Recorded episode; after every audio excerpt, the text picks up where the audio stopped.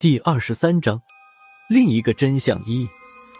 吴仁迪手里提着一个不知道什么植物的根茎，上面包裹了一层厚厚的泥土。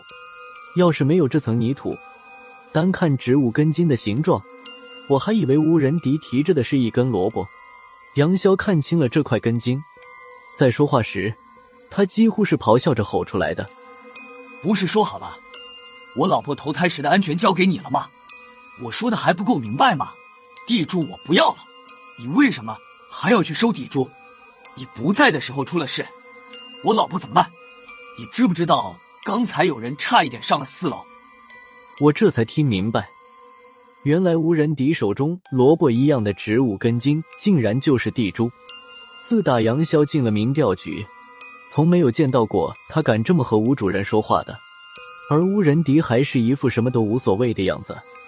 不过出乎我意料的是，吴主任竟然没有用他那特有的语气讥讽杨潇，任由杨潇就这么对他喊叫。最后还是我看不下去了。吴主任的性格说翻脸就翻脸的，老杨啊，你见好就收吧。我朝已经脸红脖子粗的杨潇说道：“老杨，有什么话以后再说吧，先上去看看你老婆怎么样了吧，说不定都已经生下来了。”听了我的话。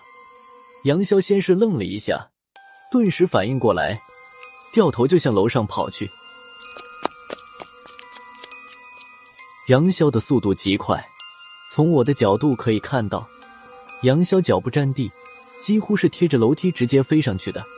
他刚到四楼楼梯口的时候，却突然僵住了，紧接着就像是被人在小肚子上打了一拳，直接从四楼掉到了一楼大厅。咚的一声。杨潇摔倒在地板上，翻了几个滚。等他摇摇晃晃准备站起来的时候，吴仁迪已经站在他面前，用他特有的不冷不热的语调说道：“你刚才说什么来着？我不在的时候，你老婆怎么办？现在知道了吗？”顿了一下，吴仁迪又说道：“还有，我说的是保你老婆的魂魄安全投胎，不是顺利生产。”生孩子是你丈母娘的事，这个不用我在旁边看着吧。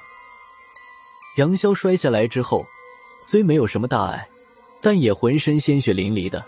他身上的几道伤口本来已经有了愈合的迹象，这么一折腾，伤口重新蹦开，尤其是他胸前的那道伤口再次撕裂蹦开，已经能看见里面的肋骨了。杨潇又掏出来一颗给我外敷内用的那种小药丸，也顾不得外敷了。一整颗药丸扔进嘴里，胡乱嚼了几下，或者自己的唾液将药丸咽了下去。过了一会儿，杨潇的气色算是恢复了正常。不过他在对吴仁迪说话的时候，有些扫眉打眼的，语调也降低了几个调门。吴主任，我刚才是急疯了，说的胡话，您别在意，怎么处置回去再说。我老婆出生的时辰快到了，您是不是让我上去看一眼？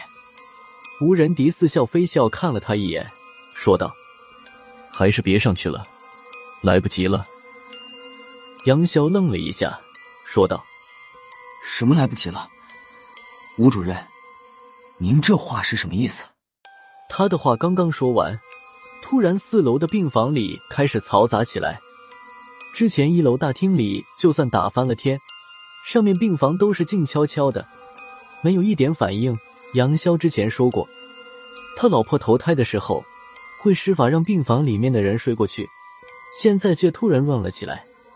紧接着，一声嘹亮的婴儿啼哭声突然响了起来。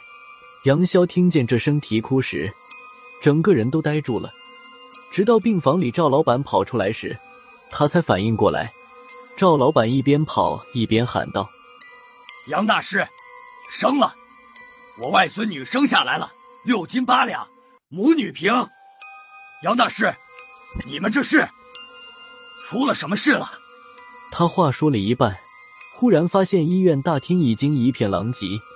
被赵老板这么一喊，杨潇才回过神来。他没理赵老板，只看了一眼吴仁迪。吴主任点点头，说道：“去吧。话说在前面，孩子刚降生，虽然有前世的印记。”但是你的煞气太重，你自己掂量着看吧。杨潇犹豫了一下，还是说道：“我看一眼就离开。”说完，一转身上了四楼。从无人敌进来，孙胖子就一直偷偷的盯着他看。现在杨潇跑到四楼，大厅就剩下我们三人。孙胖子看着吴主任，突然说了一句：“吴主任，不是我说，有件事情您受累解释一下。您是什么时候回来的？”吴主任也看了孙胖子一眼，无所谓的说道：“有一会儿了。”说着。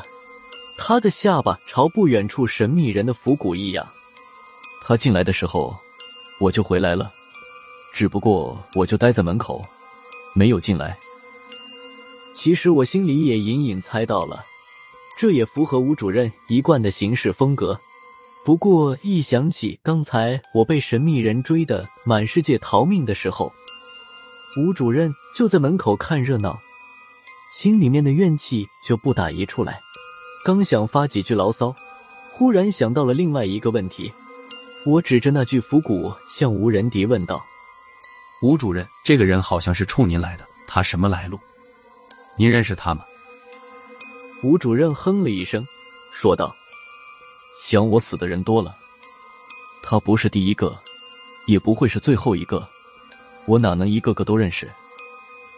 他的答案我并不意外，继续向他问道。刚才杨潇说的那个人用的是什么天理图的功法？叫人鬼合一术什么的？吴主任，天理图到底是什么东西？那个人鬼合一术又是怎么回事？